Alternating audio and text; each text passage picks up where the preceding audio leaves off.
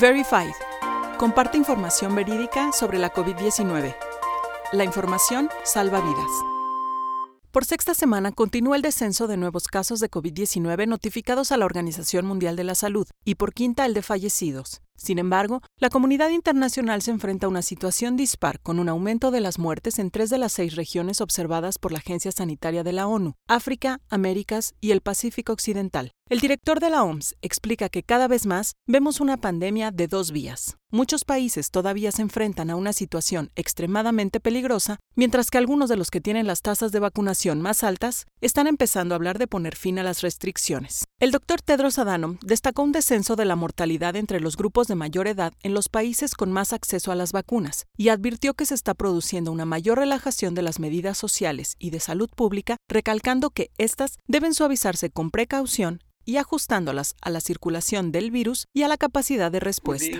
Con el aumento de la transmisión mundial de las variantes de preocupación, incluida la variante Delta, el levantamiento demasiado rápido de las restricciones podría ser desastroso para los que no están vacunados. Persisten las desigualdades en el acceso a las vacunas.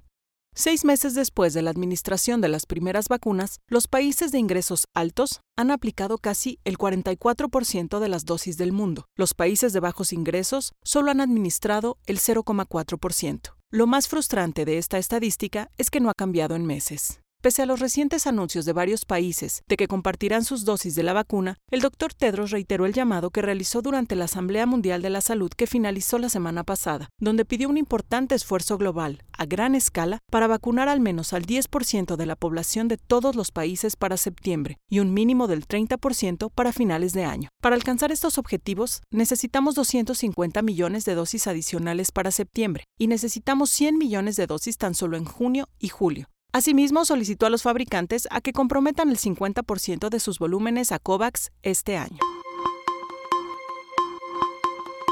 Hay que estar alerta con las falsas vacunas contra COVID-19. Sobre la aparición de vacunas COVID-19 falsas en algunos países, la doctora Angela Simao, la subdirectora general de la OMS, resaltó, en primer lugar, que la gran mayoría de los fabricantes venden sus productos a entidades públicas, y en segundo, la necesidad de que los países contacten con los fabricantes para garantizar la legitimidad de los intermediarios. Hay que asegurarse de que el intermediario sea legal, porque también existe la otra cara de la moneda. Hay muchos productos COVID-19 de calidad inferior y falsificados que se están comercializando en los mercados. Por lo tanto, hay que conocer la procedencia, quién vende, dónde está registrado y si ha sido catalogado por la OMS. ¿Celebración de la Copa América de Fútbol en Brasil? Sí, pero con una gestión de riesgos ejemplar.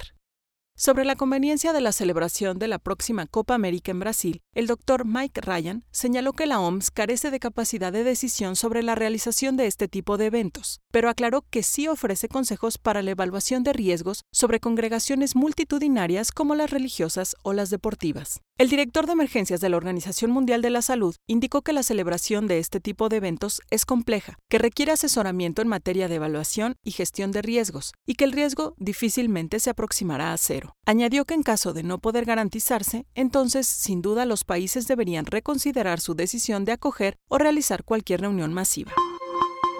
Puedes encontrar más información en nuestro sitio dedicado a COVID-19 www.coronavirus.onu.org.mx y encuéntranos en las redes sociales como ONU México.